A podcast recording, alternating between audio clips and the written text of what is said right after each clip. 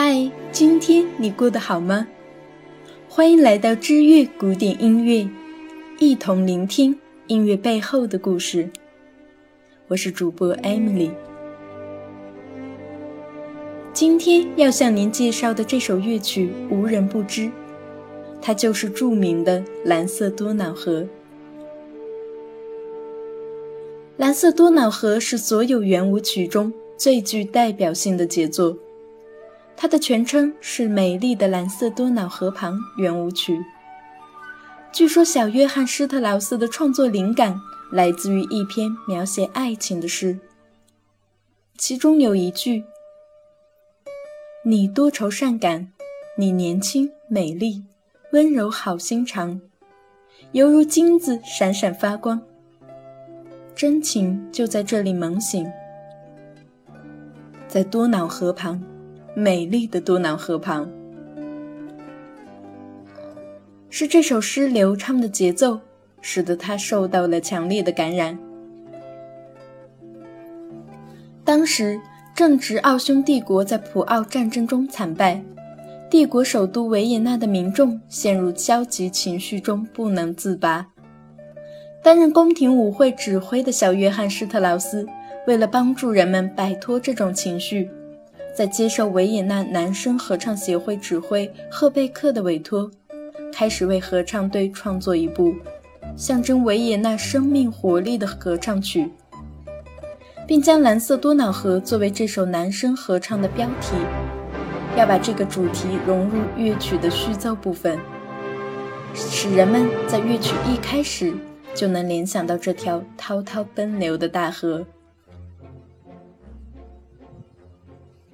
关于蓝色多瑙河的创作，还有另一个有趣的轶事。当日，小约翰施特劳斯突然灵感突发，却发现自己身边没带谱纸，就匆匆在自己衬衣的袖子上草草记下乐思。当天，他忙碌的彻夜未归，次日才拖着倦容到家，便脱了衬衣，倒头就睡。妻子杰蒂·德雷福斯是一位歌唱家，在看到衬衣上密密麻麻写满了音符，知道这是丈夫灵感突发时的记录，便将这件衣服放在一边。当自己离开一会儿回来，准备将衬衣拿给丈夫时，衣服却不翼而飞了。原来是仆人将这件衬衣跟其他脏衣服一同拿走了。这下急坏了德雷福斯，他并不知道仆人的住所，就坐着车子四处寻找，奔波了半天，丝毫没有结果。当他绝望的一刻，恰巧遇到一位酒店的老妇人给他指路。当他冲进仆人的住所时，看到仆人正要将这件衣服丢进满是肥皂泡的洗衣桶里，他急忙上前抢过那件脏衣服。这才把珍贵的乐谱挽救了下来。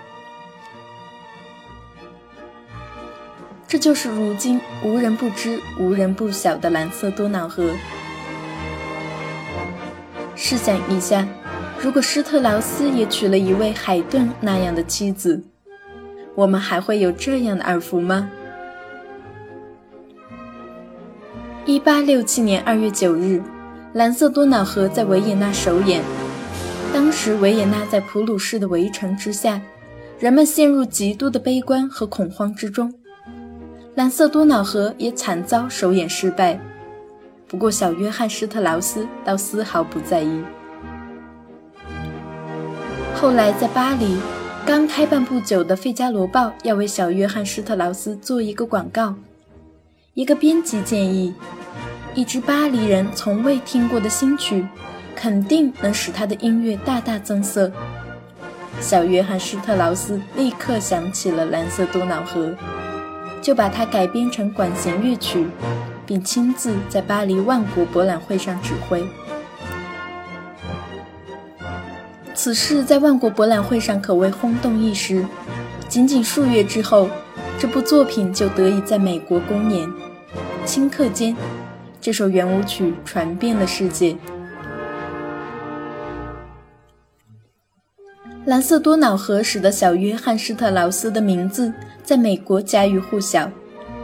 波士顿和平节的组织者向他发出邀请，请他到马赛诸塞州指挥。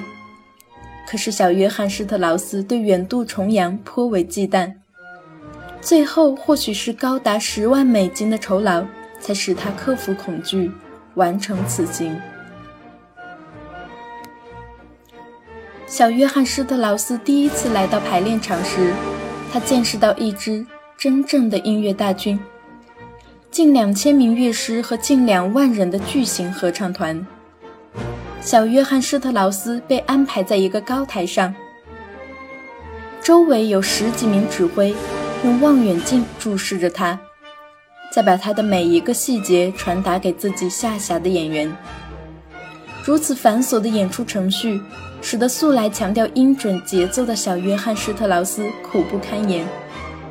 他甚至动了取消演出的念头，可是有人警告他：美国人是不允许别人让他们扫兴的，他们为了报复，什么事都能做出来。小约翰施特劳斯只好硬着头皮上阵，在十多万观众面前，他指挥了十几场乱哄哄的演出。不过美国人倒是对此大为赞赏。在小约翰施特劳斯短暂停留的时刻，他成了轰动一时的英雄人物。